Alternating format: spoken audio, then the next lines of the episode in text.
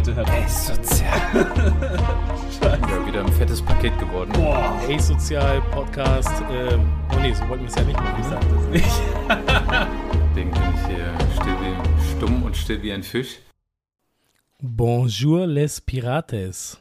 Heute machen wir eine kleine Reise nach Frankreich und nach Holland.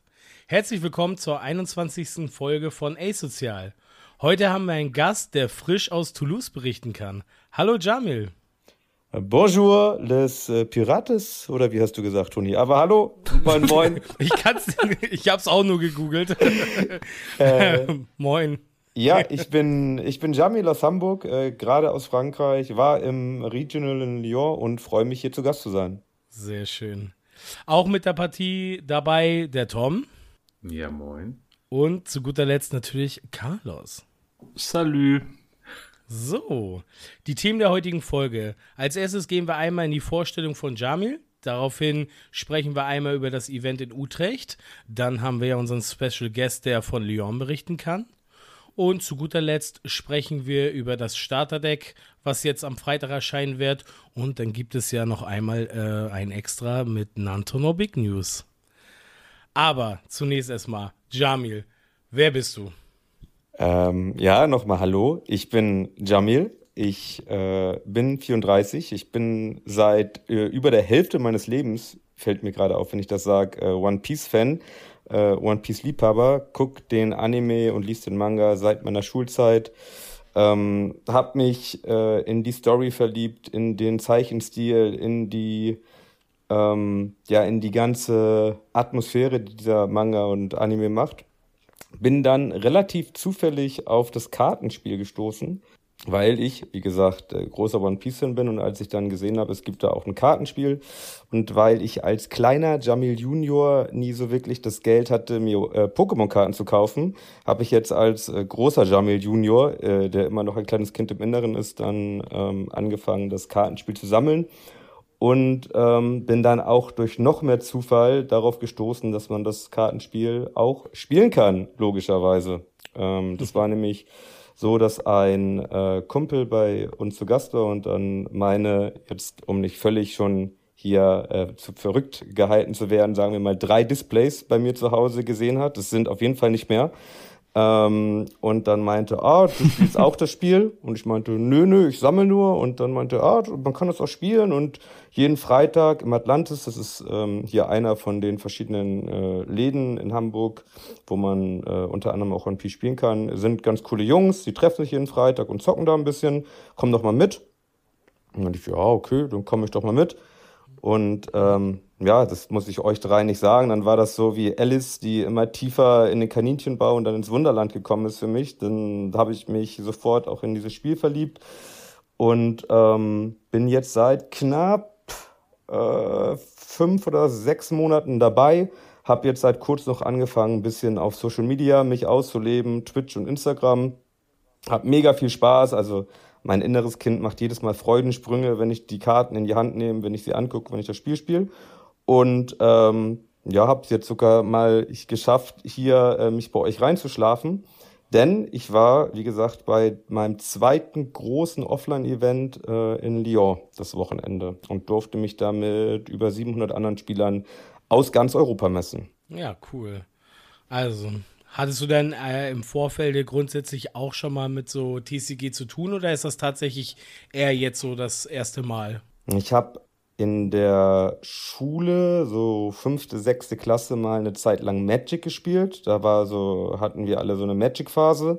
Das hat dann aber irgendwann sein Ende gefunden, weil ich glaube sogar Freundschaften zerbrochen sind. Wir haben nämlich in der, in der Stunde immer heimlich äh, gezockt und einmal hat ein Lehrer uns dabei erwischt und hat das Deck von meinem besten Freund einkassiert, weil ich ein bisschen zu laut war. Und dann haben der und ich uns äh, extrem in die Wolle bekommen und da war dann Magic für mich irgendwie vorbei. Also da hatte ich mal eine kurze Magic-Phase und ich muss gestehen, ich habe auch eine dunkle Hearthstone-Vergangenheit. Ähm, das war aber eher so casual, immer mal Smartphone rausgeholt in der Bahn und dann ein bisschen ähm, gezockt. Genau. Ansonsten eigentlich gar nichts TCG-mäßiges ähm, auf der äh, auf der Pipeline gehabt bis jetzt. Ja, das klingt für mich so, als, als ob die Leidenschaft tief in dir drinne ist, aber es noch nie geschafft hat, richtig rauszukommen. Und ähm, vielleicht jetzt mit One Piece ja, kannst du deiner Leidenschaft komplett freien Lauf lassen. Klingt so ein bisschen für mich danach. Die, die, die Frucht ist jetzt erwacht. Genau, das war. Äh, ich, ich hatte jetzt ist es Awakening. Hatte jetzt ist das Awakening. Ich, das, hatte immer einen anderen Namen, äh, logischerweise, aber irgendwann hat sich der Autor, der mein Leben schreibt, gedacht, das wird zu langweilig. Jetzt muss ich ja auch ein bisschen äh, mal ein Awakening bekommen und das machen. Nee, genau. Also es war halt wirklich, also euch muss ich das nicht sagen, wenn man quasi, keine Ahnung, in unserem Alter ist, einen Vollzeitjob hat, familiäre Verpflichtungen und so weiter, ist die Zeit für Hobbys natürlich immer so ein bisschen begrenzt und bis jetzt habe ich halt nie das Hobby gefunden, was es sich lohnt, halt wirklich so viel Zeit rein zu investieren, ähm, weil eben die Leidenschaft und der Spaß daran so groß ist, aber das ist jetzt gerade bei One Piece einfach so der Fall. Und deswegen ähm, bin ich da super happy drauf gestoßen zu sein. Und wie gesagt, reise dafür dann auch gern mal äh, raus von Deutschland, ähm, versucht das mit der Arbeit zu organisieren, dass ich Freitagnachmittags mal äh, regelmäßig in die Locals komme. Also das ist auf jeden Fall ähm, die Mühe wert und ja, da ist jetzt die Leidenschaft groß ausgebrochen und kennt gerade keine Grenzen. Ja, sehr gut. Aber das merkt man dir auch an. Also irgendwie seit dem ersten Tag bist du Feuer und Flamme, hast immer gleich irgendwie alles aufgesaugt in dich und ähm, ja, genauso wie wir gibst du ja auch was zurück. Deswegen, ähm, für die Leute, die es interessiert, wo kann man dich finden? Äh, man kann mich auf Instagram, oh mein Gott, ich habe sowas noch nie gemacht, glaube ich. Also man kann mich auf Instagram finden. Wobei ich mache immer ganz fleißig Werbung, das stimmt nicht, ist gelogen, aber wenn mich jemand so freundlich darum bittet, fühlt sich das komisch an. Also, man kann mich auf Instagram finden, zum dritten Mal, unter äh, Jabundance. Ähm, der Name ist, so wie mein richtiger Name, ein bisschen schwer äh, für viele zu verstehen, deswegen kommt jetzt für euch einmal die Erklärung, warum denn oder woher der Name überkommt. Ich heiße ja Jamil, das fängt mit DJ an, also DJ von Jamil. Und Abundance ist, äh, könnt ihr gerne mal googeln, das englische Wort so für Fülle, Reichtum, Überfluss, was glaube ich ganz gut passt, wenn man sehr viel Geld für One Piece Displays ausgibt ähm, und andere Karten. Deswegen ist es vielleicht auch ein, ein zwinkernden Auge ein ganz passender Name für dieses Hobby und äh, so hat sich der Name zusammengesetzt. Also DJ, Abundance, Javundance. Ähm, wenn ihr das eingibt auf Instagram, dj.abundanc und auf Twitch Jabundance einfach zusammengeschrieben, da streame ich regelmäßig hin und wieder ähm, auch eben die Simulation, versuche da besser zu werden, ähm, gegen Leute im Chat zu spielen, ähm, manchmal auch über die aktuellen Manga-Kapitel zu sprechen. Also alles so ein bisschen, was äh, im One Piece-Universum abgeht, ähm, da dann eben live zu äh, ja, beleuchten und zu diskutieren und genau, wie du gesagt hast, versuchen irgendwas zurückzugeben, weil es einfach eine coole Community ist ich habe das auch sofort, als ich da im, im Local war, als absoluter blutiger Anfänger sofort in die WhatsApp-Gruppen aufgenommen worden und gesagt, guck mal, der macht hier irgendwie Spielmatten und willst du, brauchst du irgendwelche Karten. Ich habe so viel Balk über ähm, und da machen drei coole Typen einen Podcast, hör dir den doch mal an. ähm, äh, und deswegen ist es, also ich, für mich ist es eine super coole Community, wo das auch egal ist, wie alt du bist, ob du Anfänger bist oder Experte bist ähm, ob du, keine Ahnung, so ein Bling-Bling-Deck hast oder ob du irgendwie dir die Karten zusammenleist. Ähm, und deswegen ja, äh, freue ich mich hier zu sein und da könnt ihr mich finden. Ja, sehr, cool. sehr gut. Danke für deine Einleitung ähm, oder beziehungsweise genaue Erklärung. Ja, wir waren gemeinsam in Utrecht und ich finde, Tom sollte uns mal erklären, wie, welchen Eindrücke er mitgenommen hat. Heute, für euch zur Erklärung, oh werden wir nicht komplett das ganze Thema auseinandernehmen, weil ich glaube, Battle Reports habt ihr jetzt Genüge in letzter Zeit von uns bekommen. Ich denke mal, wir reißen das Thema einmal kurz an. Jeder sagt so ganz kurz seine Empfindung und dann gehen wir eigentlich auch schon in das interessantere Event, was, wo wir halt, ja, nicht genau wissen, wie es war. Ja, es waren echt viele Events im Oktober, November. Das hier halten wir jetzt ein bisschen kürzer. Tom, kriegst du es hin oder soll ich übernehmen?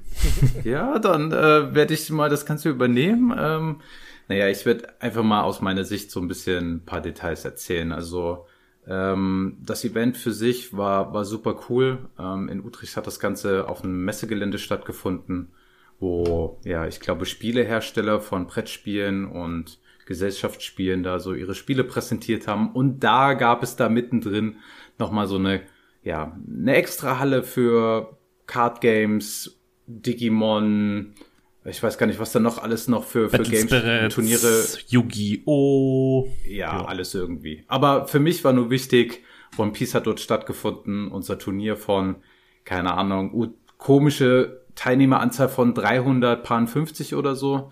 Ähm, Ja, ganz 83, weirde glaub Zahl. Genau. Und genau, wir sind halt, also ich zumindest Freitag schon angereist ähm, aus Frankfurt und äh, eine entspannte, coole Fahrt gehabt mit coolen Boys und hatten schöne Unterhaltung gehabt, äh, gut eingecheckt. Die Jungs dann gesehen aus Hamburg, das war ähm, auch eine, eine super Freude, die Jungs da zu sehen. Ähm, Toni, Carlos und alle anderen, die halt da waren. Und dann waren wir natürlich super gespannt. Ähm, für mich war es halt nur so, okay, hier wird zum letzten Mal der Whitebeard ausgepackt. Und es war halt leider auch das einzige Deck, was ich irgendwie aktuell ganz gut spielen konnte, zumindest zu dem Zeitpunkt. Und ja, ich, ich habe ich habe es ja schon so ein bisschen in, in, in ein paar Folgen vorher gesagt. Ich bin ein bisschen entspannter. Ich nehme das Ganze jetzt nicht mehr zu ernst. Ich weiß, dass Whitebeard absolut nicht mein Deck ist, weil ich einfach noch viel zu viele Fehler mache. Ich vergleiche das manchmal so, dass ich mit Whitebeard alles gewinnen kann, also jeden Gegner besiegen kann, aber ich kann auch äh, gegen jeden Gegner verlieren, äh, sobald ich einen kleinen Fehler mache. Und ich reiße es ganz kurz von meiner Seite äh, runter. Bei mir wurde es ein knackiges 6 zu 3. Ähm, mit der äh, Leistung natürlich nicht zufrieden. Natürlich ist es okay, aber der kompetitive Tom, der möchte natürlich in, in die Top-Cards, der möchte ein bisschen was reißen. Ähm, der möchte mindestens seinen Einsatz von Hotelkosten, Spritgeld wieder rausholen an Karten. Habe ich leider diesmal nicht geschafft. Aber es hat trotzdem super viel Spaß gemacht, gerade an diesem Messegelände da mitzuwirken, da auch seine Brettspiele zu sehen, die man selber zockt, wie äh, ähm, Flügelschlag oder whatever, die Klassiker, die man irgendwie so zockt, war, war ziemlich cool. Also dieses Miteinander auf dem Event zu sein, zusammen zu zocken, das hat einfach super Fun gemacht. Und ich glaube, mehr zu sagen, als dass ich auch wieder mit Dextrose ausgeholfen habe, gibt es, glaube ich, von meiner Seite nicht. ähm, es hat super Spaß gemacht und ich würde sagen, Jungs, erzählt selber, wie fandet ihr es? Aber ganz kurz, so, also du hast gesagt, dass alles andere dich nicht interessiert hat. Die Nerf Gatling Gun, die du da gesehen hast, die hat dich aber schon angesprochen, also als wir daran vorbeigegangen die war, sind. Die war richtig geil. Ich habe auch gefragt, ob ich damit mal selber schießen darf. Haben sie aus Sicherheitsgründen gelassen, ne? eher, eher nicht gelassen. Die, die, die haben gesehen, ich war ein bisschen salty, weil ich schon im zweiten Game verloren hatte und äh, das haben die mir angesehen und haben gemeint, nee, äh, bitte nur für die Kleinen. Und dann war ich ein bisschen sauer, mad, aber ansonsten, ja, nettes Detail, Toni. Ja, Dextro war auf jeden Fall wichtig, finde ich, ähm, muss man so sagen. ähm, ja, das Event war weird, es waren sehr wenig Leute, dafür waren echt viele sehr starke Spieler am Start. Direkt in meiner ersten Runde musste ich irgendwie gegen einen ran, den ich irgendwie öfter in den Top-Cut-Listen gesehen habe, der auch irgendwie anscheinend bei Dragon Ball irgendwie einer der krassesten europäischen Spieler war, hat er mir dann auch irgendwie erzählt danach. Ähm, und äh, auch am Ende äh, ich habe so viele Leute getroffen, die ich halt aus anderen Events irgendwie aus den höheren Rängen dann immer auch gesehen habe auf den Listen und auch schon mal ein, zwei Gegner hatte ich, gegen die ich auch schon mal gespielt habe. Also es war auf jeden Fall stacked, dafür, dass es so klein war. Hm. Bei mir lief es am Ende dann auf 5-4 hinaus. Ich erinnere mich ehrlich gesagt an viele Sachen gar nicht mehr. Ich erinnere mich vor allen Dingen daran, dass ich irgendwie drei Queens hatte und ich glaube sonst fast nur Mirror, äh, Whitebeard Mirror und ich glaube, ich habe am ich weiß, dass ich am Ende überlegt habe, ob ich jetzt auf Schere, Stein, Papier umsteige, weil ich den ganzen, ich habe viermal eine Eins gewürfelt. Das war auf jeden Fall ungeil. Ähm, und dann habe ich halt am Nachbartisch aber gehört, wie jemand ähm, ein Warning dafür gekriegt hat, dass sie halt Schere, Stein, Papier gemacht haben, weil es halt nicht erlaubt ist. Ich dachte, das ist vielleicht so eine Regel, die steht im Buch und man nicht so ernst, aber doch, doch, da achten Leute drauf. Ähm, war wichtig. Also ähm, ich lerne einfach besser zu würfeln oder ich würfel ab jetzt mit drei Würfeln, ich weiß es nicht.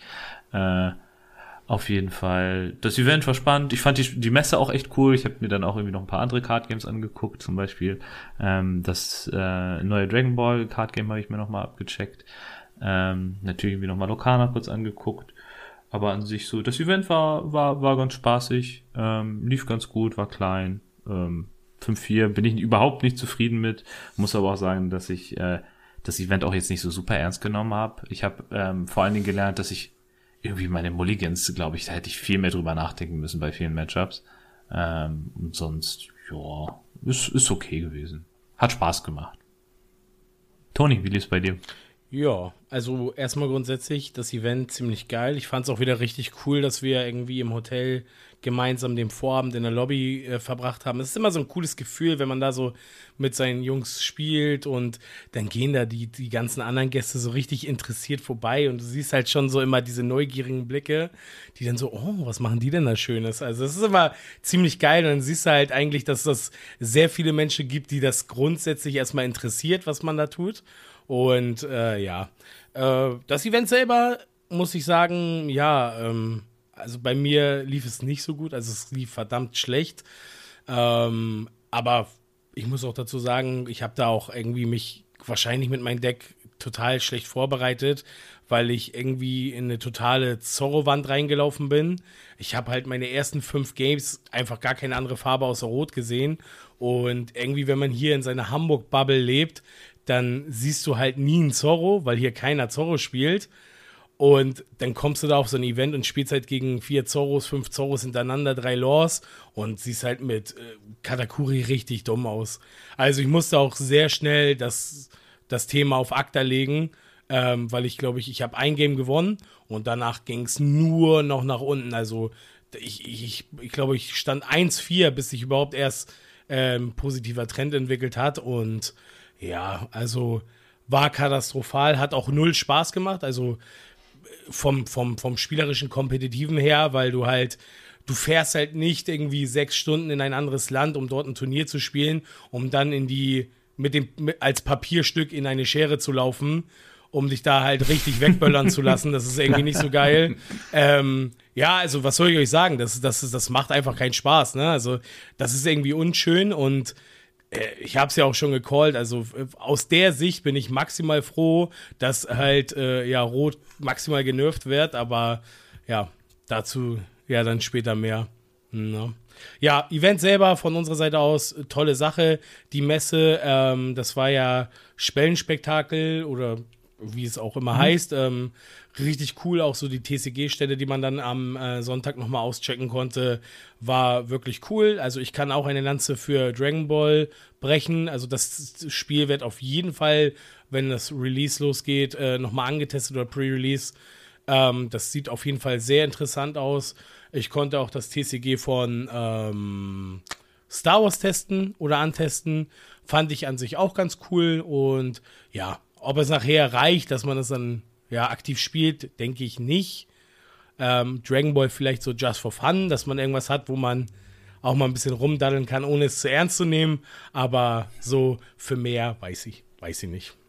Ich denke auch, also das hat mich jetzt nicht so überzeugt, dass ich sagen würde, ich höre mit One Piece auf, sondern eher so, ja, mal gucken, so genau, genau. Und ich glaube, ähm, unsere Platzierung hatten wir jetzt noch gar nicht gesagt, ne? Ich glaube, Tom, du warst, glaube ich, so bei 80 rum. 72. Oder? 72 oder 70, Entschuldigung. Zehn, zehn Plätze wollte ich dir jetzt nicht klauen, das ist ein bisschen viel. Äh, ich war so bei der 100 und ich, Toni, du warst, äh, du warst gedroppt, oder? Nee, ich habe zu, Aber Ende, dann, nee, ich hab zu Ende gespielt. Ach, du hast durchgezogen? Cool. Nee, ich, okay. ich wollte halt also erstmal mir die Blöße nicht geben, dass ich das nur, weil ich verliere, aufgebe. Und als zweites hatte ich ja bis zum sechsten Game noch die Hoffnung, dass ich einfach komplett rot gehe, weil das irgendwie cool gewesen wäre. Ab dem Zeitpunkt hatte ich ja eh schon abgeschlossen. Das wäre krass. Also ich finde halt trotzdem von acht Games, äh, wie viel haben wir? Nee, neun Games hatten wir, ne? Neun, ja. Ja, also, also sieben rote ist jetzt ja auch nicht weniger wild. Okay, ja, krass. Und alle anderen Farben habe ich gewonnen. also, also ich habe auch rote besiegt, aber ähm, ja, hm. es war auf jeden Fall ne, deutlich schwerer.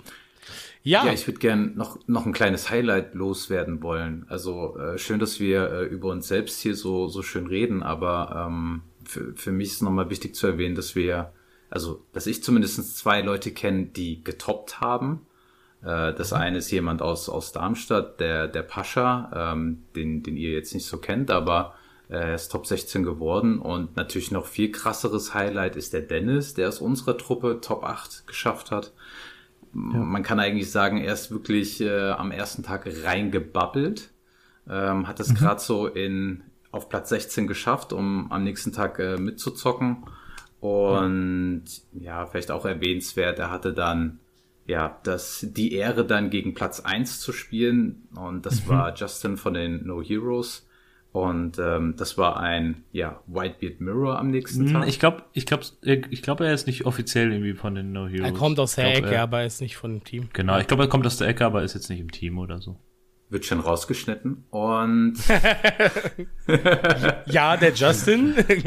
ja, der Justin. Genau, da ist ja dieser Justin, genau. Und ja, das war halt ein Whitebeard Mirror und ähm, ich weiß, ihr habt auf jeden Fall auch nochmal ordentlich mit äh, Dennis trainiert äh, für, für das erste Match dann. Ähm, Nachteil natürlich für ihn, er muss halt zweimal ähm, First gehen in einem Whitebeard Mirror, was halt ziemlich hart ist und Ja.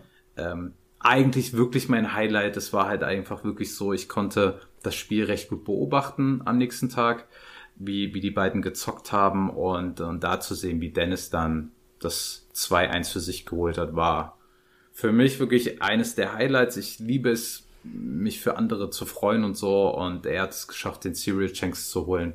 Deswegen hier an meiner Stelle nochmal, Dennis, hast du mega gemacht, ja, Top-Leistung. Glückwünsche gehen raus. Ey. Wir sind Ja, alle mega stolz auf Wirklich. dich. Ey. Es ist halt Das ist insane. mega krass. Vor allen Dingen, äh, man muss dazu auch sagen, er hatte auch irgendwie, ich glaube, zwei Monate oder sowas Pause. Er hat das Ja, er hat kaum länger Pause gehabt, Hat mit ja. Whitebeard, hat mit Whitebeard auch gar nicht so viel gespielt insgesamt. Hat jetzt halt ähm, sich, glaube ich, primär eingeschaut, weil es halt mit eins der stärken, stärksten Decks Er hat sein Er ist halt generell, noch in der Lobby gebaut, den Vorabend. ja, man muss halt sagen, er ist einfach, was TCG angeht, ist einfach super talentiert, ein sehr guter Spieler allgemein, auch bei anderen Ja. Spielen. Und ähm, ich glaube, auch Shoutout an Fabi da, mit ihm nochmal den Gameplan durchzugehen, gerade als First, was die Win-Conditions sind und worauf man mulligant und wie man das genau am besten spielt und durchzieht, war, glaube ich, auch ähm, sehr nützlich und hat ihm, glaube ich, auch ein bisschen motiviert und Mut zugesprochen, dass er das machen kann. Und dann hat er es tatsächlich dann am Ende geschafft. Ähm, Respekt auf jeden Fall dafür. Also man hat auch auf jeden Fall gemerkt, wir sind ja dann abends noch irgendwie losgezogen, essen, dies, das, jenes. Und Fabi hatte ja, nachdem sein Turnier für sich aus seiner Sicht halt nicht so gut lief diesmal, hatte seine völlig seine komplette Energie reingesteckt und ist halt sofort mit Dennis ins Hotel gefahren und hat halt echt bis eins oder zwei, keine Ahnung, wie lange es ging, halt nonstop mit Dennis noch genau dieses Matchup trainiert. Und also da muss man auch, Shouts gehen auch nochmal an Fabi in der Hinsicht, dass er da unser Teammitglied halt sozusagen komplett unterstützt und dann auch, äh, ja, sich diese Zeit nimmt und ihn darauf vorbereitet. Ähm, einfach nur geil. Also, und man muss dazu sagen, ey Leute, es war, es war ja David gegen Goliath. Er hat ja, Dennis hat ja quasi das Unmögliche möglich gemacht. Er hat halt Ja, gegen wirklich. einen der besten Spieler Deutschlands, muss man einfach ganz klar so sagen, äh, gespielt. Ähm, Justin ist am Vortag, ähm, wie viel waren es? Äh, 9-0. 9-0 gegangen. Also der hat sich gegen alles durchgesetzt. Dennis babbelt rein, muss sozusagen gegen den besten Spieler, den auf Platz 1 äh, äh, steht, äh, spielen und schafft das Unmögliche. Das hätte keiner gedacht. Und das ist einfach maximal geil. Und das ist halt auch so was ganz Besonderes, finde ich. Also wirklich richtig schön. Ja. Schöne Story auf jeden Fall. Wirklich, wirklich. Geht mir das Herz auf. Ja gut, dann äh, das ist ein schönes Schlusswort äh, zu unserem ja, äh, kleinen Adventure, was wir hatten. Dann würde ich sagen, Jamil, ähm, erzähl mal von dir. Wie war es in Lyon? Was gibt's zu erzählen? Wie war deine Platzierung? Wie waren die Games? Hau mal raus. Ja, in, also bei mir war es eigentlich so das komplette Gegenteil von dem, was ihr gerade gesagt habt. Ähm, ich war mit meinem Spiel eigentlich relativ zufrieden. Ähm, wie gesagt, ich äh, bin da noch nicht so kompetitiv ähm, ehrgeizig wie ich. Ich würde sagen, ich bin normal ehrgeizig. Also mein Ziel ist es, dass ich mich dann wirklich, egal ob es jetzt das Local ist oder ein größeres Turnier, von Mal zu Mal immer verbessert, meine eigenen Missplays verkleiner ähm, und halt einfach genau dazulerne bei jedem Spiel und dann eben immer Step für Step mich weiterentwickle. Ich hatte äh, zu dem Turnier den Green Purple de Flamingo äh, mitgenommen, beziehungsweise habe den auch die letzten Wochen, Monate gespielt, nachdem ich die ganze Zeit auch in bis OP03 Zorro gespielt habe, aber es wurde dann irgendwie zu langweilig. Ich, also es waren 760 oder 770 Spieler, das Turnier war also ein bisschen größer als das in Utrecht. Ähm, ich hatte dann eine ausgeglichene Bilanz 4-4 und dann das letzte Spiel habe ich geskippt. Ähm, die Gründe dafür gehe ich gleich mal ein bisschen näher drauf ein. Es hat nämlich auch mit der ganzen Organisation zu tun und war dann am Ende, glaube ich, Äh, ich habe es extra nochmal nachgeguckt vorher, sehr gut. Ähm, 278. von, ich glaube, 770 Spielern oder irgendwie sowas um den Dreh. Also ist, finde ich, finde ich ganz cool. Das ist ein deutlicher Fortschritt zu meinem ersten großen Turnier in Bielefeld äh, im September, wo ich gewesen bin. Also insofern kann ich mich auch nicht wirklich an irgendwelche größeren Missplays erinnern. Die Matchups waren auch okay. Es war so eine Mischung aus Whitebeards, Queens und ähm, einen Black Luffy und einen blauen Crocodile hatte ich. So. Und einen Mirror. Und ich bin der schlechteste Mirror-Spieler, den es gibt von Doflamingo. Aber so lange Rede, kurzer Sinn. Damit war ich eigentlich ganz zufrieden. Alles gut. Ähm, das, worüber wir wahrscheinlich jetzt ein bisschen auch länger und intensiver reden können und was vielleicht auch die ein oder anderen auch auf sozialen Medien oder so gelesen haben, ist, dass das Turnier von der, vom organisatorischen her und von den, ich sag mal, prozessualen Abläufen, auch wenn das äh, so ein bisschen weird klingt, sehr weit davon entfernt war, ähm, meiner Meinung nach auch nur irgendwie mit ausreichend bewertet zu werden. Also ähm, nochmal, damit ihr das auch ein bisschen einschätzen könnt, es waren halt über 700 Spieler ähm, am Start, auch aus diversen europäischen Ländern, also Italien, Spanien, ein paar Deutsche, Kroatien war auch vertreten, und ich glaube sogar aus Asien waren ein, zwei Leute dabei. Ich weiß nicht, ob die halt wirklich angereist sind oder oh, ob die halt einfach nur die Nationalität hatten. Also, I don't know. Aber mhm. man hat, äh, die Plattform war limitless und da sieht man ja quasi auch immer die Nationalitäten ähm, der Spieler. Also da waren mhm. zwei, drei asiatische mhm. Kollegen auch am Start. Und ähm, also für mich fing es schon dadurch ein bisschen dass ich das relativ komisch fand an, dass ich Monate zuvor mit dem Turnierorganisator ähm, versucht habe, Kontakt aufzunehmen. Das war Game Spirit. Es war wohl auch, habe ich jetzt im Nachhinein erfahren, das erste Turnier, äh, zumindest das erste One Piece Turnier, was Game Spirit organisiert hat und wahrscheinlich auch das letzte, um das mal schon mal vorwegzunehmen.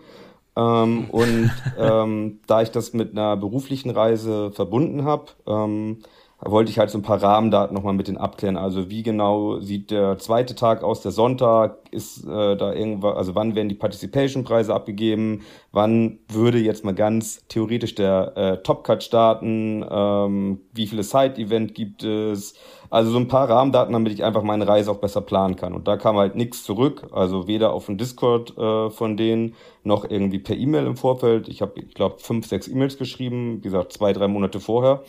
Ähm, mhm. Ich habe ich mir gedacht, gut, passiert halt, vielleicht haben die Jungs viel zu tun. Ähm, zwei Tage vor dem Event kam dann nochmal eine offizielle E-Mail an alle mit dem Hinweis, doch bitte die Decklisten auf ähm, Limitless ähm, einzureichen und einmal so die Rahmendaten. Der erste Tag, äh, Check-in ist 8 Uhr, Turnier beginnt um 9 Uhr, zweiter Tag, Turnier beginnt um 9 Uhr. Und ähm, die Location war an sich eigentlich recht cool. Das hieß äh, Mahmoud Stadium. Das war das alteste äh, äh, Fußballstadion von Olympique Lyon äh, in so einer, ja, in so einer in so einem kleinen Vorhof da. Es gab keine Restaurants oder andere Lokalitäten, wo man sich Essen kaufen konnte, obwohl halt Restaurants genau in dieser Location noch drin waren, aber die waren geschlossen. Ähm, mhm. Es gab einen Wasserspender. Ja, dann kommen wir jetzt eigentlich auch schon so zu den zu der Vielzahl an Dingen, die nicht so optimal gelaufen sind. Äh, wie gesagt, Check-in sollte um 8 Uhr starten, Turnier beginnt um 9. Wir standen alle noch kurz vor 9 draußen. An dem Tag war das Wetter auch sehr, sehr schlecht und die Leute wurden nicht reingelassen. Äh, obwohl sogar, mhm. bevor man wirklich in die Halle gehen konnte, wo die Tische standen, gab es halt eine überdachte ein überdachter Vorraum, sage ich mal. Aber auch da wurden die Leute nicht reingelassen. Also die Leute wurden wirklich alle draußen im Regen und im Sturm stehen gelassen für eine Stunde bis sich dann endlich die Türen geöffnet hatten. Dann wo, war aber quasi eigentlich nicht zum Vorzeigen. Also man wusste nicht, wieso man jetzt da lange draußen hat warten lassen. Als dann die Türen aufgingen, gingen alle rein. Man musste halt nur einmal kurz eine E-Mail vorzeigen, aber es hat sich niemand angeguckt. Und dann gab es auch erstmal keine Ansage. Es war dann, glaube ich, schon zehn oder halb elf und niemand wusste so wirklich, was jetzt los ist und äh, wie das denn so losgehen sollte. Und dann wurde halt eine Ansage gemacht und gesagt, ja, also so eine, ich sag mal jetzt 0815 Ansage, wie man sie kennt. Hallo, Grüße an alle und so weiter. Sorry für die Verzögerung, es gab technische Fehler. Ähm, irgendwie haben sie die Schuld auf Limitless geschoben, wobei ich ehrlicherweise sagen muss, also ihr kennt die App wahrscheinlich oder die Webseite besser als ich. Limitless mhm. hat bei mir zumindest noch nie Probleme gemacht. Die ist sogar eigentlich eine der coolsten und simpelsten, ähm, was ist denn das? Also Participation äh, Plattform ja, oder Turniersoftware, Turniersoftware ja. genau. Aber ähm, ja, laut GameSpirit hat die, die Seite wohl irgendwie war überlastet oder hatte technische Schwierigkeiten, deswegen kam es zu den Verzögerungen, also den zweieinhalbstündigen Verzögerungen. Aber ähm, hm. naja, am Ende, so um halb zwölf, haben dann alle Platz genommen, haben ihre Pairings bekommen über Limitless. Ähm, dann sollte es losgehen. Aber dann gab es so noch einen technischen Fehler, denn dann mussten nochmal Repairings gemacht werden aus irgendwelchen Gründen. Also damit war schon irgendwie das Kind im Brunnen gefallen, weil man mit dreistündiger oder zweieinhalbstündiger Verspätung dann endlich angefangen hat. Die, dementsprechend war halt auch die Stimmung unter allen Leuten schon so ein bisschen gereizt. Haben sie es mhm. im, im Game nochmal geändert oder wie? Genau, also, also man hat schon die ersten Runden, man hat so die ersten Züge gemacht oder vielleicht auch manche noch nicht, die ein bisschen langsam waren, aber einige oder viele hatten schon angefangen zu spielen und dann kam nochmal das das Repairing, äh, die Repairing-Ansage mit eben nochmal derselben Entschuldigung, dass Limitless irgendwie einen technischen Fehler hatte. Ähm, so, das, das hat so ein bisschen dann auch die ganze Richtung des Turniers bestimmt, denn es ging dann weiter, ähm, dass man nach drei Matches eine einstündige Pause gemacht hat, obwohl man dann halt gerade so in diesen Spielflow reingekommen ist.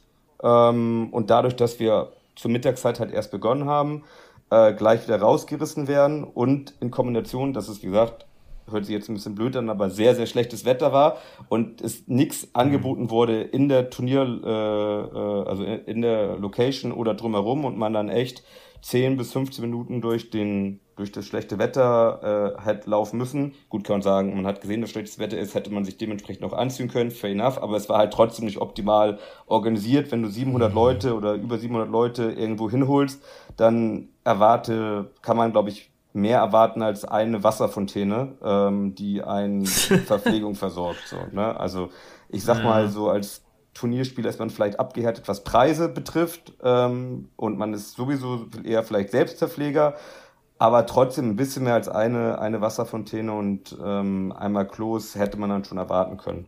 Für über 700 Menschen, über, ne? genau, Also das habe ich vorhin genau, richtig verstanden. Über, über 700 ja, Menschen, genau. Und da kommen wir dann auch zum nächsten Punkt. Ich kannte das halt von, ähm, von Bielefeld, von No Heroes, dem Event, wo ich halt äh, im September war.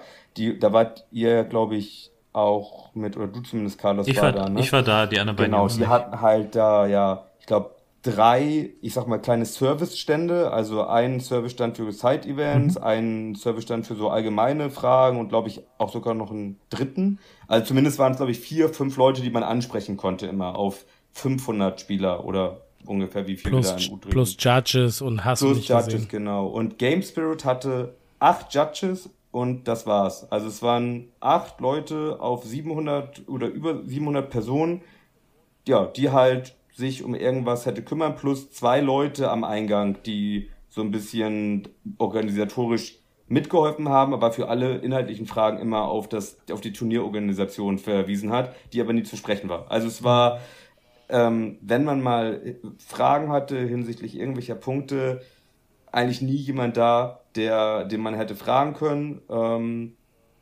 nach den Matches gab es immer Verzögerungen, bis der neue Pairings kam, weil gefühlt immer vier, fünf Matches nicht eingetragen worden war. Dann kam zwar eine Ansage, dass die Leute halt zwei oder drei Minuten Zeit haben, noch äh, ihre, ihre Resultate einzutragen und es gibt ein Autolos, aber diese Ansage kam auch immer viermal wiederholt noch. Also es war ähm, sehr, sehr vieles, was, also, oder um es kurz zu machen, eigentlich, wenn ihr euch ein schlecht oder das schlechtest, schlechtmöglichst organisierte Turnier vorstellen könnt, ohne das jetzt zu äh, böse zu meinen, glaube ich, ist dieses Turnier in Lyon ganz vorne mit dabei. Und die Krönung, ähm, die Kirsche auf dieser nicht sehr gut schmeckenden Torte quasi, war äh, das Thema Side-Events. Denn es wurde dann irgendwann angekündigt, also es, es war zumindest für mich nicht ersichtlich, was es überhaupt für Side-Events jetzt geben sollte. Ob es jetzt mehrere Side-Events gibt oder nur den 3 vs 3 Cup am Sonntag. Das wurde so ein bisschen nebulös alles ähm, auch hin und her geschrieben auf dem Discord und auch auf der Website. Also es gab auf jeden Fall, das wurde gesagt, ein 3 vs 3 Cup und dann wurde gesagt, eventuell noch weitere Side-Events. So. als man die Leute auch darauf mhm. angesprochen hat am Samstag, meinten sie, ja, alles zur Registrierung und zu den genauen Infos wird am späten Nachmittag folgen.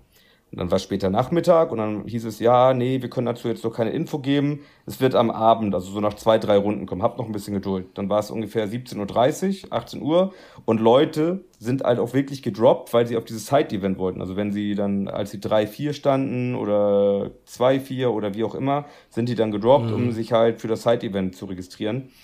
Ähm, und waren dann halt auch nicht äh, oder not so amused, als eben keine Kommunikation kam. Dann hieß es, okay, jetzt werden wir draußen eine Schlange machen. Also man muss dazu sagen, als es so ein bisschen hektisch wurde, wurde auch alles auf Französisch noch kommuniziert. Also weil die Leute wahrscheinlich, die Organisatoren selber so ein bisschen äh, überfordert waren mhm. und dann, ne, ihr kennt das vielleicht selber, wenn man dann eine Sprache hat, in der man sich nicht so wohl fühlt, will man das vielleicht halbwegs gut kommunizieren und nutzt dann die Sprache, die man fließend spricht. Das war bei den Organisatoren natürlich Französisch, also wurde relativ viel auf Französisch äh, dann immer Durchsagen gemacht. Das heißt, wir haben uns die Infos von Franzosen geholt, die neben uns standen. Ähm, wobei die lustigerweise auch gesagt haben, der eine Judge sagt das, also der eine sagt, Judge sagt links, der andere Judge sagt rechts. Also selbst die Kommunikation auf Französisch war halt so ein bisschen hin und her und niemand wusste mhm. Bescheid. Also es war ein, ein riesengroßes Chaos. Am Ende von Lied standen wir dann so um 18 Uhr draußen, alle, die sich für die Side-Events registrieren wollten. Und dann kam die Ansage, nee, äh, 360-Grad-Drehung, morgen am Sonntag um 8 Uhr morgens werden die Tickets online auf der Webseite zu erwerben sein. Also heute geht gar nicht mehr. Ihr könnt nach Hause gehen. Ähm, herzlichen Glückwunsch an die Leute, die sich für den Topcut qualifiziert haben. Alle anderen, stellt euch den Wecker morgen um 8 Uhr. Da könnt ihr die Tickets für die Side-Events erwerben. Oder für das Side-Event. Weil dann wurde gesagt, es wird ein 3 vs 3 Cup geben. Nicht mehr und nicht weniger. Gut. Ähm, da waren die Leute halt auch relativ angepisst, weil sie halt gesagt haben, okay, wir haben jetzt die Zeit totgeschlagen und wir sind gedroppt und uns wurde gesagt, wir sollen droppen, um jetzt hier in der Schlange zu stehen und ähm, ja, aber am Ende waren wir zumindest zufrieden, um eine verbindliche Ansage zu bekommen, dass eben die Tickets dann am, am nächsten Morgen erworben sein. Ich bin dann nach Hause gegangen, habe doch das Bayern-Dortmund-Spiel geguckt, was auch nicht so cool war für mich als Dortmund-Fan. ähm, darüber reden wir jetzt nicht lange. Bin dann früh ins Bett, habe mir den Wecker um 7 Uhr gestellt, um halt pünktlich mir so ein äh, 3 vs 3 Ticket äh, zu kaufen, weil meine Hypothese war, ich hatte kein Team, aber wenn ich so ein Ticket habe, weil der, der, der Andrang da so groß war, werde ich auch ein Team haben am Ende des Tages, weil ich bestimmt zwei Leute finde, die dann noch mitmachen.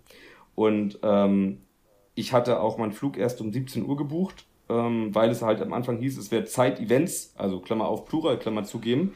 Und ähm, da ich dann am Sonntag was doch mitnehmen wollte, weil ich schon damit gerechnet habe, nicht in den Topcut zu kommen, ähm, habe ich mir den Flug extra ein bisschen später gelegt, um halt dann noch ein bisschen einen Auftrag in Lyon zu haben.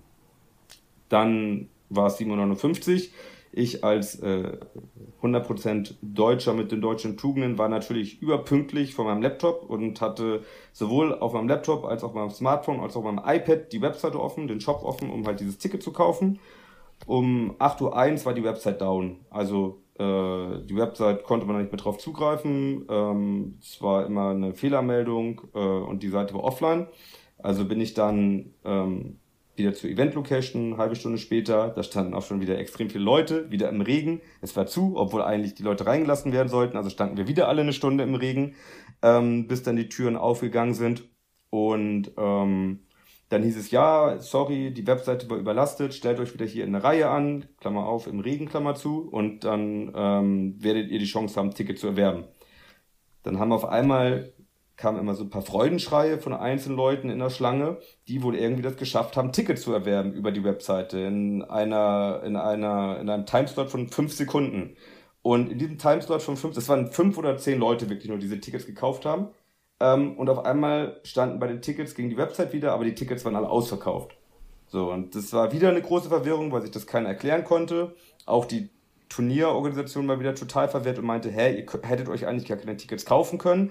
Dann haben aber die Leute, die die Tickets gekauft haben, eben die, das, wie sagt man, also den, das Payment und sozusagen die Confirmation gezeigt, schwarz auf weiß und es war mhm. wieder komplettes Chaos und es war wohl auch so, aber das ist eher ein bisschen Gerüchte und Gemunkel, dass wohl ausschließlich französische Leute in der Lage waren, sich die Tickets gekauft zu haben und ansonsten niemand. What? Okay. So, keine Ahnung. Ähm, das ist halt, also habe ich jetzt nur ein paar Mal gehört, das kann man jetzt glauben oder nicht, aber was auf jeden Fall der Fall war, ist, dass ähm, dann die Leute wieder reingelassen worden sind. Es war dann super Gedrängel, halt, wie wir Menschen sind. Wenn es irgendwie begrenzte Limit gibt, hat jeder versucht, da reinzukommen. Also es war halt echt nicht schön in dieser mhm. Schlange weil Leute angefangen haben, Ellbogen auszufahren und irgendwie ist ja auch verständlich aufgrund des Vortags und jetzt wurde, die Nerven waren sowieso nicht mehr so cool und dann hat man halt so ein bisschen Kontenance verloren. Ja, und dann ähm, haben's, waren auf, also war auf einmal das Turnier voll und selbst Leute, die ein Ticket online gekauft haben, durften da nicht mehr mitspielen, weil irgendwie wohl zu viel Tickets dann verkauft, also weil die Leute, die ja online das Ticket gekauft haben, dafür auch bezahlt haben, ähm, das wohl auch wieder ein technischer Fehler war, die dann aber nicht früh genug in der Schlange, also weiter hinten standen und halt Leute drinne waren, die sich registrieren konnten. Und dann war irgendwann die Platzierung voll. Also es war totales Chaos. Und dann haben die Leute wieder geschrien, angefangen auf Italienisch, auf Spanisch, auf Deutsch, halt die Leute anzupöbeln. Und ich hatte echt so ein bisschen das Gefühl, okay, ich weiß jetzt, wie so sich so eine Massenpanik anfühlt, wenn du da als äh, also als einfach da alleine quasi stehst und links und rechts werden auf verschiedenen Sprachen halt irgendwelche Leute bepöbelt oder sich gegenseitig angeschrien, gegen die Turnierorganisation gepöbelt. Und es war halt niemand da von denen. Also es hat sich niemand gezeigt, die haben sich halt komplett irgendwie rausgelassen, es war keine Kommunikation. Und ähm, dann irgendwie wieder eins, es war dann inzwischen schon wieder elf oder halb zwölf, kam dann der Turnierorganisator Sprecher, sag ich mal, und hat sich entschuldigt, meinte, ja, es ist alles kacke gelaufen, es tut ihm auch wirklich leid. Er hat dann so nebulöse Andeutung gemacht und gesagt haben, wir würden aber nicht das Pick Picture verstehen, weil es gehören halt immer auch noch die oben dazu. Damit meint der Bandai, hat er dann im Nachhinein auch gesagt. Und die, ähm, ich weiß nicht, ob ihr da Erfahrungsberichte kennt, die Kooperation mit Bandai war wohl extrem schlecht. Bandai hat wohl irgendwie sich monatelang nicht mehr gemeldet, hat nur gesagt, ihr sollt irgendwie mehrere Side-Events machen, aber war nicht ansprechbar. Also es war alles ziemlich, ziemlich komisch. Wenn ich mich jetzt selber so erzählen höre, weiß ich, hört sich das irgendwie an wie so ein Boah, schlechter okay, Albtraum. krass. Also, also zusammenfassend kann man sagen, die Organisation war eine absolute Katastrophe, sowohl was den Turnierablauf als auch die Location und die Versorgung der Location angeht und die Infrastruktur. Das Personal war viel zu wenig. Ich habe auch auf Twitter gesehen, dass, dass Leute dir absolut zustimmen. Also alles, was ich darüber gelesen habe, war negativ. Die meisten haben geschrieben, es ist das schlimmste Event, was sie je erlebt haben. Ja, also um das ja, abzuschließen, okay. genau, um das abzuschließen vielleicht, der Turnierorganisator meinte auch, das war von ihm aus, also von Games World aus, das letzte Turnier. Also er wird auch Banda schreiben, die Zusammenarbeit mhm. ist beendet. Und er hat nochmal ein offizielles Statement angekündigt und hat für alle eine äh, Recompensation oder eine Compensation versprochen. Okay. Ähm, aber ja, das ist, glaube ich, so, wie man das mit so äh, Statements macht, um die Lage ein bisschen zu berühren, ob die dann kommen oder nicht, ist egal. Also ist ziemlich schade, weil ich für mich jetzt einfach gesagt habe, okay, vielleicht französische OP-Turniere sind für mich jetzt erstmal nicht mehr so auf der äh, Reiseagenda. Also ich sag dir ganz ehrlich, so das, was ich jetzt so raushöre und wenn man so dein, ja, deine Erfahrung da ähm, Glauben schenken kann, dann hatte das definitiv nichts mit Bandai und irgendwelchen Apps zu tun, sondern da hat einfach die Organisation so krass versagt und das vielleicht auch den Aufwand unterschätzt, der sowas mit sich bringt und vielleicht auch da mit den Anmeldungen, das in Limitless nicht vernünftig nachgehalten und und und, weil das, also ganz ehrlich, von jemandem, der das vielleicht schon öfter gemacht hat, da, da passiert sowas nicht. Und ich kann sagen, vielleicht jetzt nicht über ähm, das System Limitless, aber ich habe in der Vergangenheit ja auch in meinem alten System Turniere gemacht, die mal mit ein paar mehr Leuten waren. Jetzt vielleicht auch nicht unbedingt 1000 Leute, aber ähm, da haben wir zum Beispiel auch mit Best Coast Pairings oder irgendwas gearbeitet. Und also, das ist ja völliges Versagen. Und da, da also ganz ehrlich, da hat doch Bandai nichts mit zu tun. Also, auf gar keinen Fall. Nee, ich glaube das auch nicht. Und es ist halt einfach ein bisschen schade, weil ich halt diesen krassen Unterschied von äh, No Heroes und Bielefeld jetzt zu dem, äh, also das erste Turnier zu dem zweiten Turnier jetzt in Lyon halt so wirklich gesehen habe. Ähm, ja, ist einfach wirklich schade und ähm, mal gucken. Ich, also in Anführungsstrichen, ich finde es ja gut, dass Leute das halt auch teilen auf Social Media, ne? weil ich glaube, sowas sollte man auch ähm, mal publik machen, einfach damit aus Fehlern gelernt werden. Mhm. Ähm, weil am Ende sind wir alle Menschen und es entschuldigt natürlich auch nicht, dass dann Leute extrem unter die Gürtellinie ausrasten und so weiter, aber es war halt wirklich auch verständlich, dass man enttäuscht und äh, so aggressiv ist. Also ich bin der Letzte, der sich gerne beschwert, aber das war halt schon, da brauchte man eine sehr, sehr dicke Haut, um da überhaupt irgendwie neutral zu bleiben, sagen wir es mal so. Aber was jetzt, was jetzt die Leute interessiert, Hast du am Ende deine Preise bekommen oder nicht? Oder seid ihr dann auch noch mit Participation leer ausgegangen? Nee, das haben wir tatsächlich bekommen. Ähm, okay. Das ging auch relativ also da kann man den Jungs keinen Vorwurf machen. Das war alles relativ mhm. easy. Man ist dann dahin gegangen, hat gesagt, ich möchte meine Preise haben, nachdem man halt lange angestanden hat, aber dann hat man sie auch bekommen. Das war so, also ähm, war aber auch nichts wirklich Weltbewegendes äh, dabei. Also, Okay. ähm, Ja, aber wichtig ist ja, dass man am Ende dann nicht, weißt du, noch irgendwie traurig ist, weil man dann irgendwie nichts mehr sieht. Äh, Man möchte ja dann nicht. auch nicht irgendwie mit, mit Luft und Liebe nach Hause gehen. Ja, ne? das auf jeden Fall nicht, aber was halt auch schade war, ist, ne, ihr habt das erzählt, äh, gut, es war eine Messe bei euch in Utrecht, klar, dass da noch andere Sachen sind, aber bei uns gab es auch nichts zu kaufen. Also, das war Mm. nicht wirklich irgendwas, keine Karten, keine Displays, keine, kein Einzelkartenstand, gar nichts.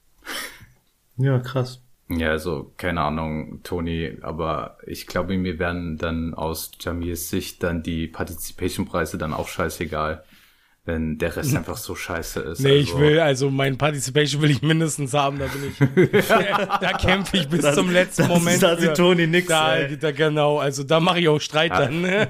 Herr mit den Tüten, ich muss was aufreißen. Ich glaube, danach ist für dich die Welt wieder okay, oder Ja, was, die- wenn, wenn die Participation Pack am Start ist. Da lernen sie dann Nee, dann Toni zieht mit- er drei so und rastet noch mehr aus. ramp ich den Laden auf. oder. Und das weitere 10er Don Sleeve Pack darf auch nicht äh, da gelassen werden. Ja, so Ach, viel aus Lyon, ne? Dann heißt es für uns auf jeden Fall, äh, Frankreich ist wohl erstmal nicht auf der Au Turnierkarte. revoir! Au revoir. Nee, das heißt ja auf Wiedersehen. Ja, genau. Perfektes Schlusswort für Lyon. Hasta la vista. Nee, was? Ja, okay. Nächstes Thema. Starterdecks 10. So was Erfreulichem. Neue Karten. Neue Karten sind immer cool. Ja, Ja, Tom, erzähl mal. Pff, ich erzählen. es, es gibt ein neues Starterdeck, drei Lieder sind dabei und die wichtigsten Karten äh, ist der neue Kit und der Law. Fertig. Okay, nächstes Thema. Was war? Genau so. Ja, geil. Ja. Das war's eigentlich schon fast, ne? Ja. Also irgendwie ein bisschen witzig, dass äh, das ursprünglich mal angeteasert wurde mit, das ist ein Metadeck, das kannst du loslegen und äh, direkt äh, ja Turniere spielen. Aber kannst du jetzt ja nicht, weil dann kriegst du gleich ein Judge Warning. Ja, mein Name ist gebannt. Schon mies. Ja, irgendwie lustig. Ja, das Deck ist angekündigt als, als ein teureres Deck. Alle Karten sind voll. Es soll als super hard competitive Deck irgendwie auch irgendwie beschrieben äh, ist es. Und ja, aktuell kann man es nicht spielen, weil Nami ist da drin und die ist gebannt. Und ähm, es sind gar nicht so viele Karten drin, die sofort meta-relevant werden. Ähm, Tom hat es eben gesagt, die, die eine Karte davon ist unfassbar relevant, das ist der 7-Drop Eustace Kit, der On-Play und when attacking Don minus 1 deinem Leader plus 1000 gibt bis zu Ende deines, bis zum Start deines nächsten Zuges. Also dein Leader wird äh, quasi zu Whitebeard für einen Turn und du, alles, was du machen musst, ist diese Karte spielen oder mit dir angreifen und einen Don weglegen. Das ist natürlich mega meta-impacting. Die Karte ist, glaube ich, zweimal im Deck und deswegen ist es alleine schon ein Grund, die Karte viermal zu kaufen, falls man vorhat, ein lila Deck zu spielen. Ja, krasse Boy, Mega. Ja, so wie wir aktuell mit den Kartenpreisen wissen, macht es sowieso Sinn, jedes Deck, das sein Playset voll zu machen für den, der entweder spekulieren will oder halt einfach auch sein Playset voll haben möchte. Ja, das stimmt. Ohne dass er da irgendwann horrende Summen für zahlen muss. Es ist gerade für Starter echt cool, weil halt auch der Rush Zorro drin, drin ist, ähm, die neue, neuer Reprint. Das natürlich auch eine super teure Karte ist, wenn man jetzt nicht bei OP01 mit dabei war. Ähm, genau, aber eine zweite super relevante Karte hat Tom eben auch gesagt, das ist der Law Blocker 4-Drop, der ähm, hat 5000 Power, er äh, hat On-Play Don minus 1 den Effekt, wenn der Gegner sieben oder mehr Handkarten hat, muss er zwei discarden, beziehungsweise sie werden zufällig discardet, weil du sie blind auswählst. Also ein Mini-Isho, sehr, sehr starke Karte. Wenn man sie jetzt hätte in diesem Whitefield Metagame, wäre sie natürlich unfassbar gut gewesen. Frage ist, wie, wie doll relevant sie dann im neuen Metagame sein wird, aber an sich ist eine sehr gute Statline mit einem guten Effekt erstmal. Ja, und auch Counter, ne? also echt stark die Karte. Also verrückt. Ja, viel zu krass, viel zu krass. Deswegen die zwei Karten, die ballern richtig. Also da lohnt es sich schon, dieses Starterdeck zu holen, einfach nur wegen den zwei Karten und halt natürlich wegen den drei Liedern. Aber hey, ich habe sogar jetzt im Local gehört, da freut sich auch einer wegen der Zorro-Karte. Der hat dann echt gemeint hier, ich habe nur zwei bis drei Zorro-Karten und krieg da endlich meine, meine vierte, also mein Playset voll, weil Leute halt echt mh, das Geld nicht hatten oder die Chance hatten, sich den, den Zorro nochmal zu leisten. Also finde ich auch eine, eine coole Sache. Ist sehr cool auf jeden Fall, ja. Ja, und das Starterdeck hat ja auch ein paar nette Artworks dabei. Ja, auf jeden Fall. Ja, und an sich, ähm, wenn man Zorro weiterspielen möchte, dann ist der 10-Drop Luffy aus dem Deck auf jeden Fall auch eine Option. Ähm, der hat Rush und once per turn, äh, when your opponent activates a blocker, KO up to one of your opponent's characters with 8000 power or less. Also wenn der Gegner versucht zu blocken, dann explodiert einfach was auf seiner Seite. Also im Endeffekt ist ein super harter Counter zum, zu Blockern. Kann als Finisher-Tool in einem Zorro-Deck in den nächsten Meter tatsächlich interessant sein, falls Zorro die Bannliste überlebt, die bei uns ja jetzt gilt aktuell noch. Also ich finde den irgendwie trash. Keine Ahnung. Schon als ich das irgendwie mal gesehen habe, dass der irgendwie geteasert wurde, fand ich das absolut Müll. Ich, es gibt für mich nur dieses eine Szenario, der Gegner hat kein Leben mehr und da steht ein Blocker und du attackst dann mit ihm.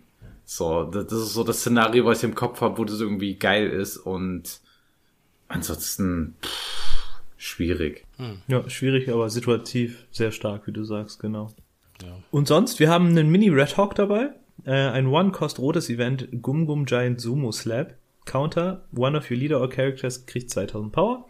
Und dann KO up to one of your opponent's characters with 2000 Power alles. Das ist natürlich ziemlich cool gegen Law. Äh, aber momentan ist das gar nicht so wichtig, weil die äh, Restriction List Law ziemlich äh, eingeschränkt hat. Die Frage ist, wie viel Law man überhaupt noch sehen wird aktuell. Hast du noch nicht die geile neue Wano-Liste gesehen mit Law? Ich glaube, da hast du was ver verpasst, oder? Ja, die ist schon äh, saftig, auf jeden Fall. Also ich würde es nicht unterschätzen. Also ich bin mal gespannt. Es wird zwar jetzt nur vier Wochen diese Meta gespielt, aber paar Turniere werden stattfinden. Ich meine, ihr seid, ich weiß nicht, ob du, Carlos, bist du auch irgendwo unterwegs? Nee. Barcelona oder? Nee, ich nee, habe kein, kein Ticket mehr. Ah, okay. Aber, aber Toni wird uns repräsentieren in Liverpool. Genau. Aber äh, leider, leider wirst du ja dann, also was ist leider, du, du wirst mit äh, Katakuri wahrscheinlich spielen oder hast du schon irgendwas Neues im Petto? Nee, also ich denke mal, dass jetzt der richtige Zeitpunkt ist, Katakuri zu spielen. Ich habe aber natürlich trotz alledem schon ein bisschen Angst, dass der ein oder andere da vielleicht doch noch mal was äh, kochen oder zaubern wird mit Zorro, weil ich sehe das noch nicht, dass der komplett tot ist. Ähm, mhm. Ist halt die Frage, äh, ja, wie ambitioniert und wie schnell die Leute da umschwenken und umdenken. Wir kennen das ja aus dem letzten Mal, wo wir gedacht haben, Law und Zorro sind tot oder nicht Law, sondern Whitebeard und Zorro sind tot. Äh, sind sie eigentlich wieder Phoenix aus der Asche, Marco, Marco höchstpersönlich stärker wiedergekommen. Also das war ja völlig verrückt. Deswegen ähm, würde ich da noch gar nichts komplett unterschreiben. Und man darf nicht vergessen, jetzt kommen natürlich noch andere dazu, weil man hört ja hier und da, jetzt spiele ich Crocodile, jetzt spiele ich äh, also Blurble Yellow und äh, ja, keine Ahnung, alle anderen äh, Magellans und hast du nicht gesehen, die gegen Katakuri tacken.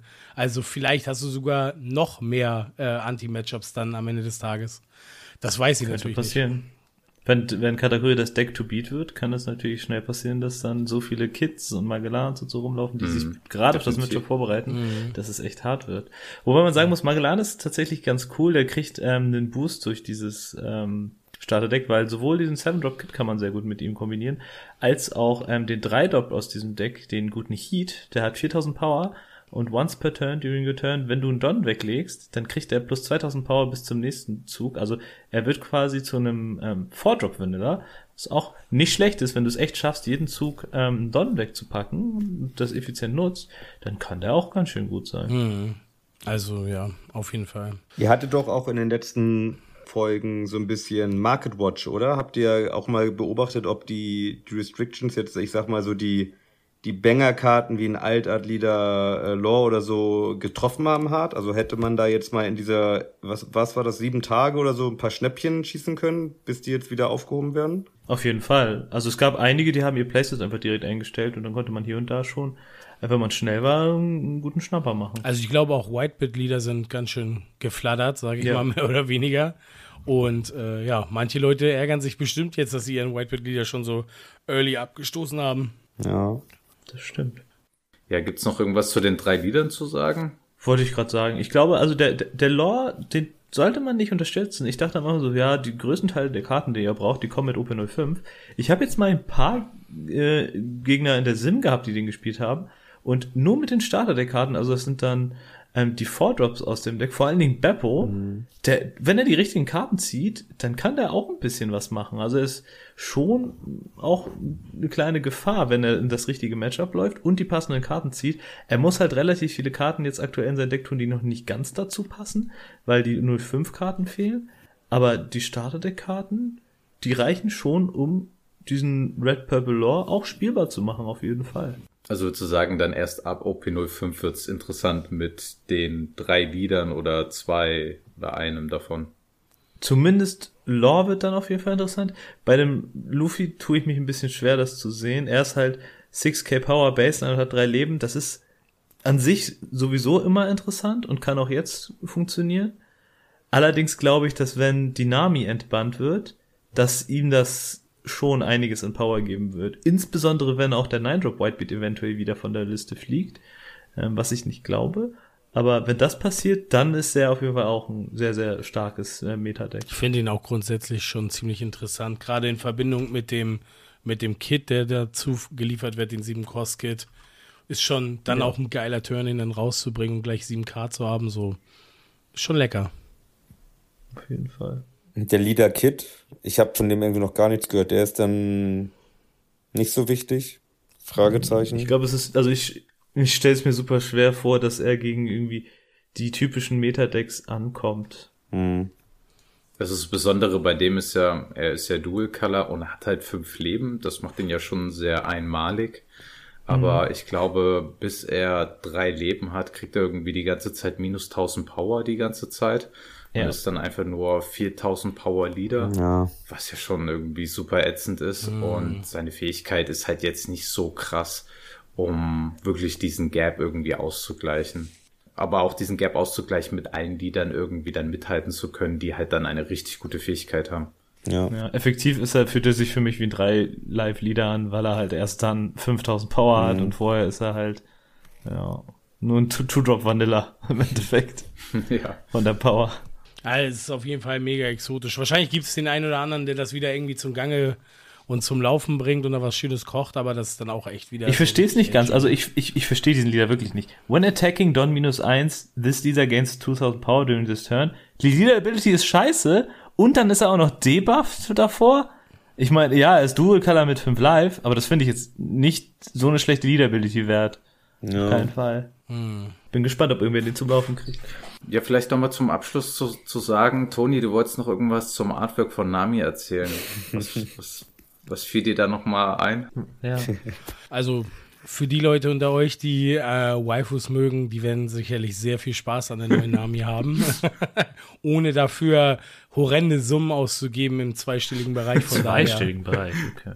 Äh, oder dreistelligen ja sogar. Ne? Also wo liegt Nami jetzt? Ich erinnere mich an Zahlen von 250 Euro oder Ja. höher. Da bleibt uns zu guter Letzt eigentlich nur noch das Thema Nantono Big News. so. Oha, was, was ist da los? Ja, Da irgendwas? Ja, was ist da los? Also, wie seid ihr heute wieder aufgewacht? oder seid ihr aufgewacht und habt die News gelesen? Ich glaube, es war gar heute gar nicht morgens, oder es bist du erst kam, um 12 es kam aufgestanden? Ich später, glaub, ja, ja. Es kam super spät, ja. Naja, Toni äh, steht wahrscheinlich erst um 17, um 17 Uhr auf, oder? Es kommt ganz drauf an, ne? Also, heute war es leider schon 6 Uhr. Deswegen, ich habe irgendwann im Discord äh, erfahren, dass äh, die News rauskam. Deswegen, Ich suche ja, gerade mal auf Twitter. Er ist relativ spät, aber trotz alledem nicht weniger überrascht, ne, über die Tatsache, dass sie dann sagen, okay, ähm, pass auf, wir nehmen das Ganze nochmal, wir reduzieren das nochmal, indem wir in der nächsten Meter das alles wieder, ja, uns vorbehalten, das alles entfer zu entfernen. Hatte man ja beim letzten Mal auch schon irgendwie vermutet, beim ersten Restriction und Bann, dass das irgendwann folgen wird, weil ja da diese kleine Fußnote mit dabei war, dass das vielleicht nur vorübergehend ist und, äh, ja, also ich halte es für das Richtige. Also sowas wie ein Lieder komplett zu bannen, finde ich halt sowieso Quatsch. Aber ähm, ja, Kann ich kurz reinkrätschen? Äh, Carlos, kannst du vielleicht nochmal kurz, kurz Ja. wiedergeben, was wirklich announced wurde? Weil ich glaube, Leute, die jetzt Ja. überhaupt nicht wissen, was wir meinen, äh, die verstehen gerade nur Bahnhof. Und damit wir nochmal ganz kurz abreißen, was, was Bandai wirklich mitgeteilt hat. Also heute um, um 17 Uhr deutscher Zeit haben die halt ge getwittert. Ähm, danke für euer Verständnis und dass ihr das Kartenspiel unterstützt. Die Bans werden geliftet am 8. Dezember. Und der Tweet ist eine Antwort auf die Restriktionen bzw. Bans, die sie halt jetzt gerade rausgebracht haben. Sprich, Nami, Dardan und der Edward Newgate Leader wurden gebannt. Und äh, der Marco, der OP03 Marco, wurde auf 1 restriktiert. Also ist jetzt die Annahme, dass sie meint, dass diese Aktion, diese Karten, die restriktierend und gebannt wurden, komplett wieder aufgelöst werden, sobald OP05 rauskommt am 8. Dezember.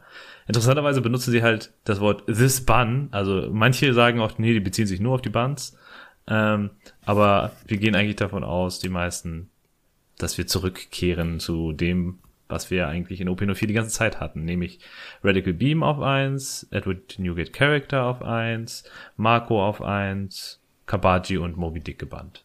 Okay, ich, ich wollte nur sagen, ich finde die Kommunikation halt ein bisschen suboptimal. Also ich habe gerade nochmal nachgeschaut, es ist um 17 Uhr verkündet worden auf dem Twitter-Account, also äh, so für Spätaufsteher ja. bei uns in Deutschland.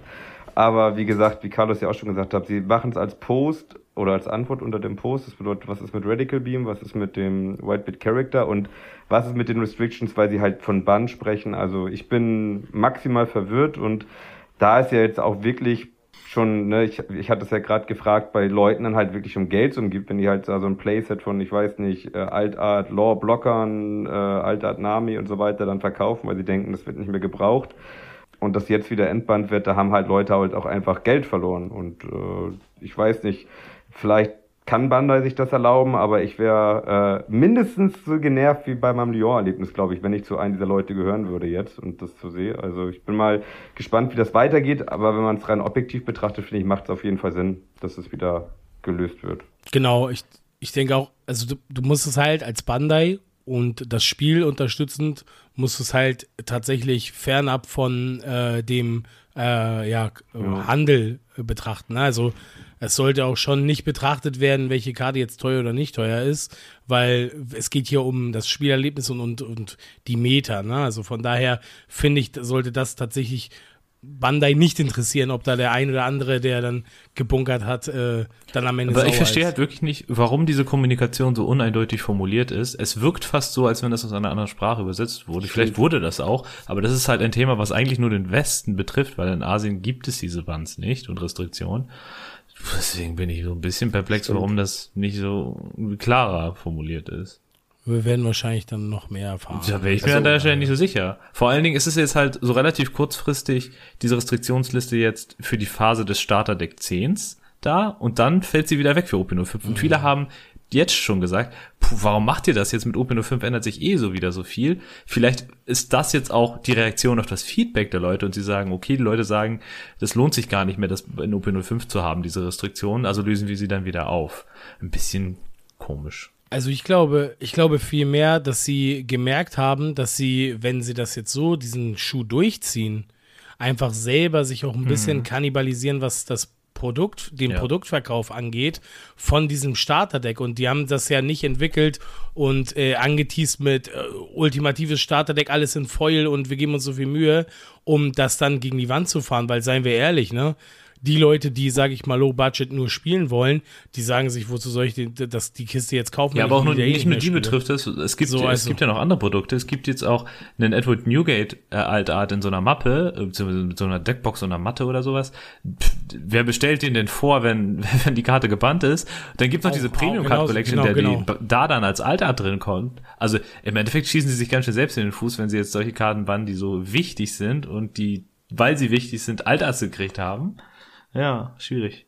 Und ich glaube ganz ehrlich, dass sie das einfach bei der Maßnahme nicht so ganz bedacht haben und denen halt einfach klar wurde, dass der europäische Markt ja noch gar nicht versorgt ist oder amerikanische Markt mit genau diesen Karten, wie du es gerade sa sagtest. Und die dachten sich dann, oh, okay, da haben wir jetzt gerade aber irgendwie so einen Vogel mit abgeschossen.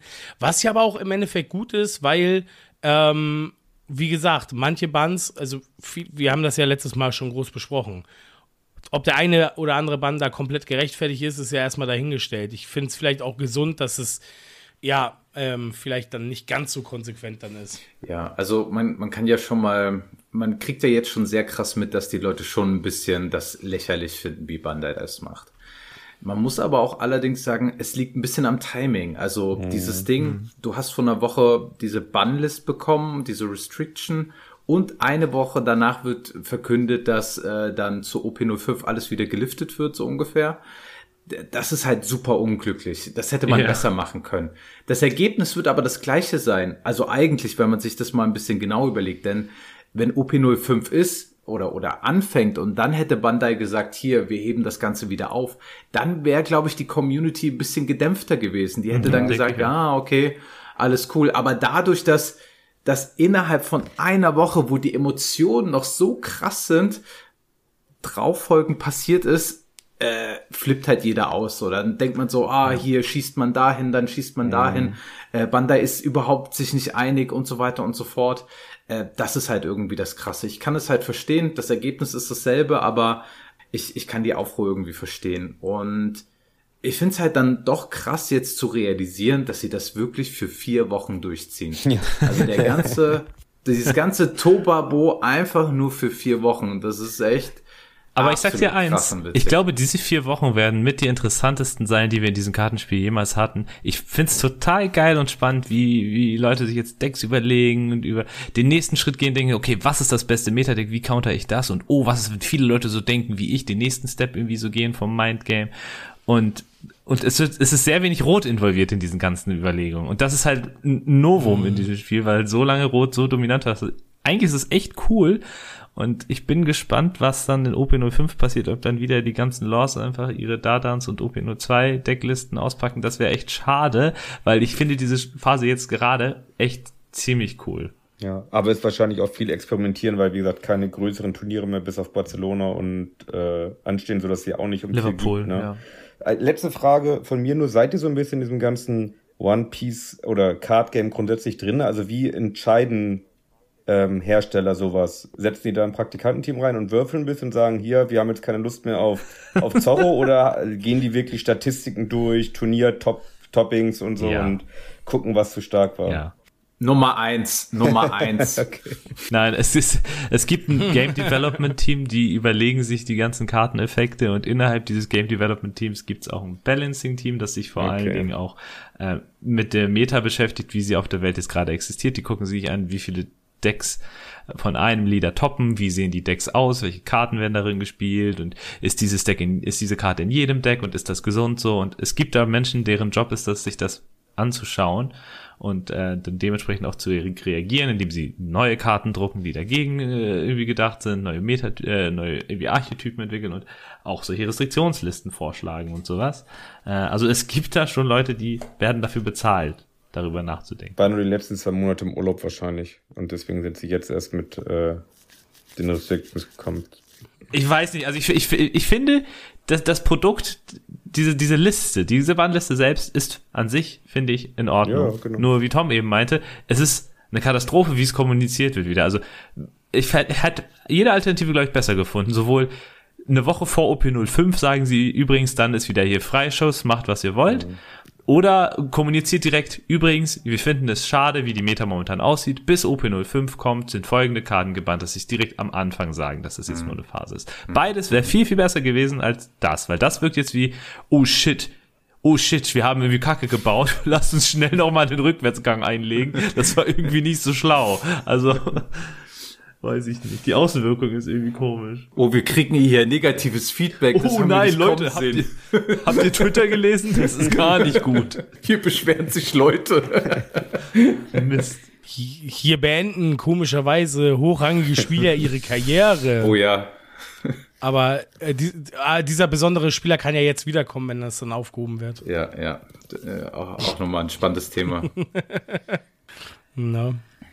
Okay.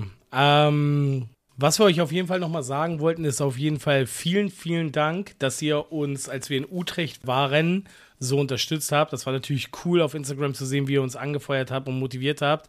Deswegen auf jeden Fall von meiner Seite aus äh, danke nochmal.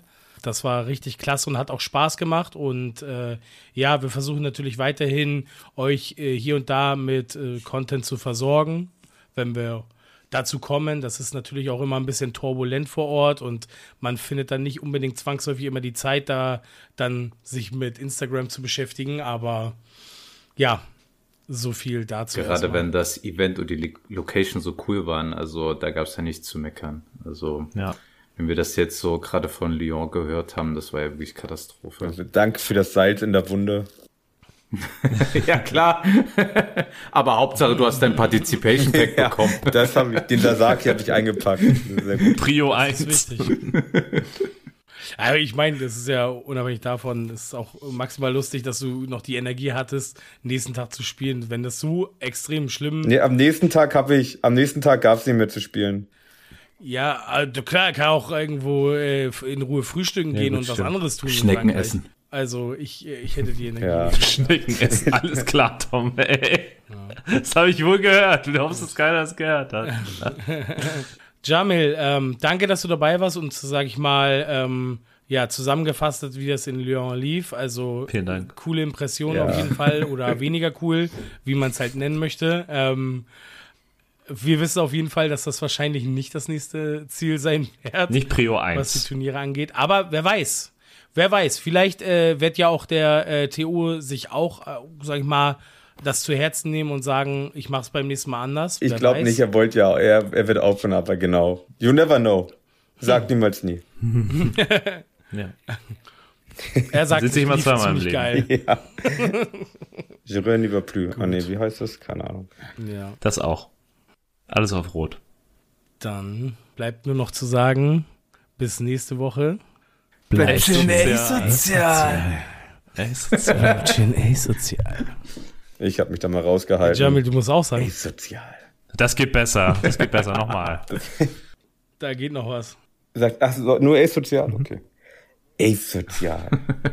Ich kann das nicht das ansagen. Du musst einfach ein bisschen erotisch sagen. Ey, sozial. Asozial. Bruder, ist, bist du du bist so auf jeden Fall Roboter, kein Voice Actor. Was bist? ist bei dir los? Ich kann sowas auf, ich bin, wenn ich authentisch, wenn ich unauthentisch authentisch sein soll, kann ich sowas nicht. Okay. Das muss vom Herzen kommen. Asozial. Asozial. Es klingt so, als könntest du nicht flüstern. Jamil, kannst du nicht flüstern? Asozial. Okay, das ist gut.